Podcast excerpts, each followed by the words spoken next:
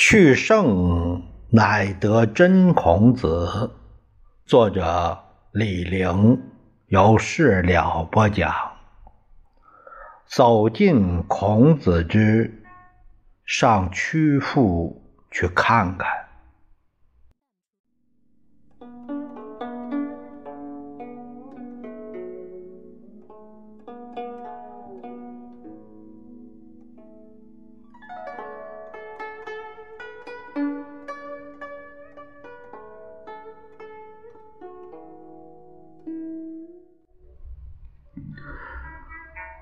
研究孔子，除了读书，还可旅行。我们不妨到山东曲阜去看一看，像司马迁一样，实地感受一下孔子生于斯、长于斯、葬于斯的地方。旅行也要备课，出发前我们不妨读一下郦道元。《水经注》卷二十五的泗水、沂水和诸水，孔子讲学于诸寺之间。这个是《礼记》啊，《谭公上》这上面说，诸寺之间有什么古迹？郦道元有较早的记载。还有一幅地图也很重要，就是宋绍兴二十四年（公元一一五四年），于顺凯这鲁国之图碑。于顺凯是南宋人，但地图反映的是北宋仙源县很多古迹。郦道元讲的古迹，在这个图上还保留着，现在已经看不到了。比如泗水、沂水和诸水怎么流？鲁国的十二座城门在哪里？很多问题都是看了这幅地图你才明白。浏览曲阜有十大景点值得推荐。一是曲阜东南的鲁元村，传说是孔子呃爸爸家。村中有块古昌平乡碑，是一九二四年康有为立的。康氏跟耶诞抬杠，上款作孔子生两千四百七十五年，下款作甲子九月康有为敬书。碑文甲子是西历的一九二四年，这个村儿大部分居民姓刘，没有姓孔的。二是鲁元村附近的泥山，传说是孔子出生的地方。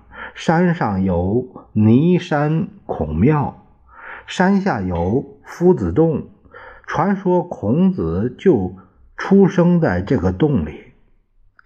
三是尼山附近的严母庄，传说是孔子妈妈家。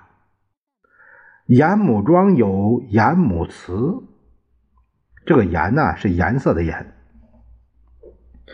祠里有块明代的碑，严圣公来此祭祀立的碑。呃，碑文作有周故。孔夫子外祖严府君祠，有趣的是，他是把这个祠当做孔子他姥爷的祠，而不是孔母本身的祠，完全是南本位。严母祠的附近有个板岛井，也就是古人所谓的严母井。这个村子是个杂姓，也没有姓严的。第四是曲阜以东的梁公林，传说是孔子爸爸妈妈哥哥的葬地。梁公林在房山一带，房山在曲阜鲁故城的东面。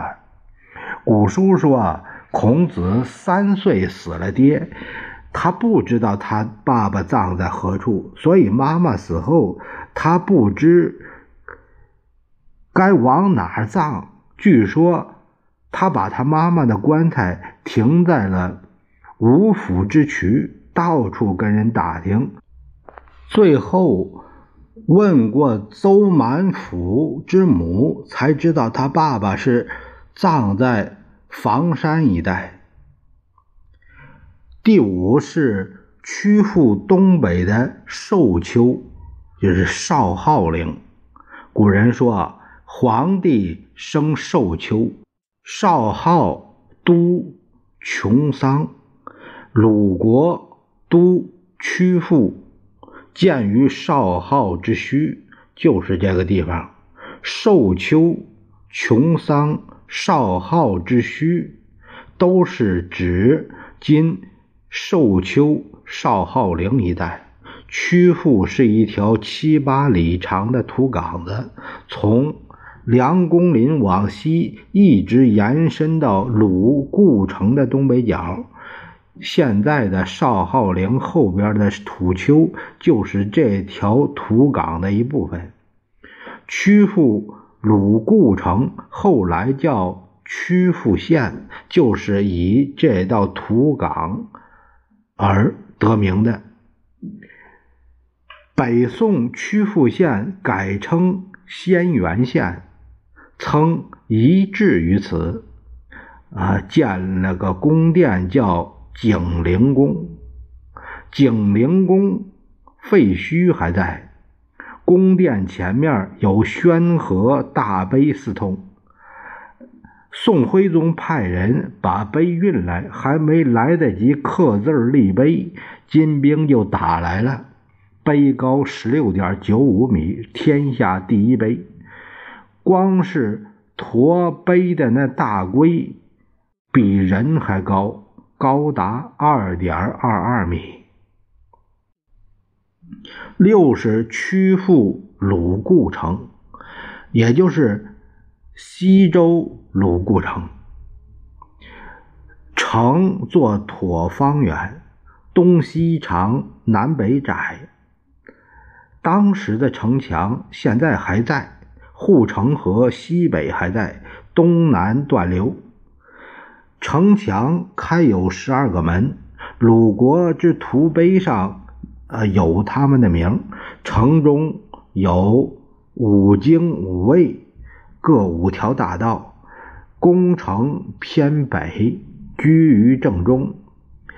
整个设计最像是考工记中的王城。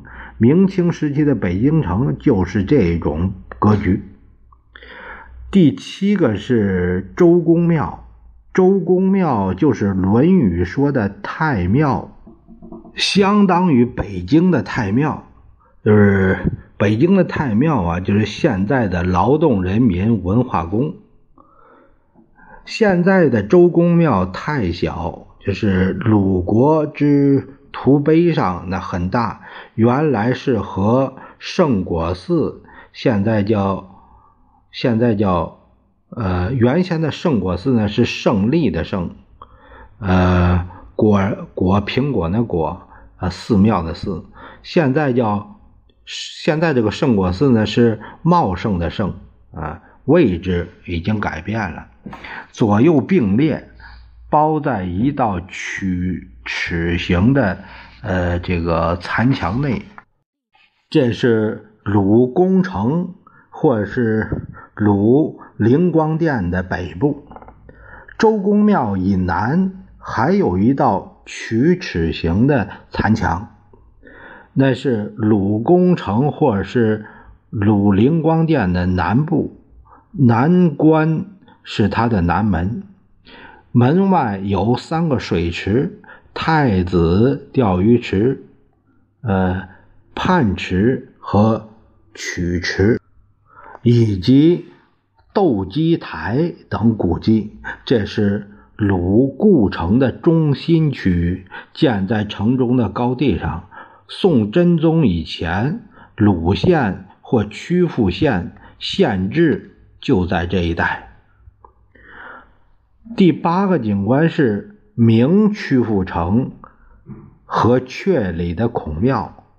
孔子住的那个居民区，古代叫阙里。明曲阜城就是围绕这个居民区，其实是孔子城，专为保卫孔家而设的。正德六年，也就是公元一五一一年，河北农民造反，立马于庭，乌书于池，所以。正德八年到嘉靖元年，才修了这个这座城。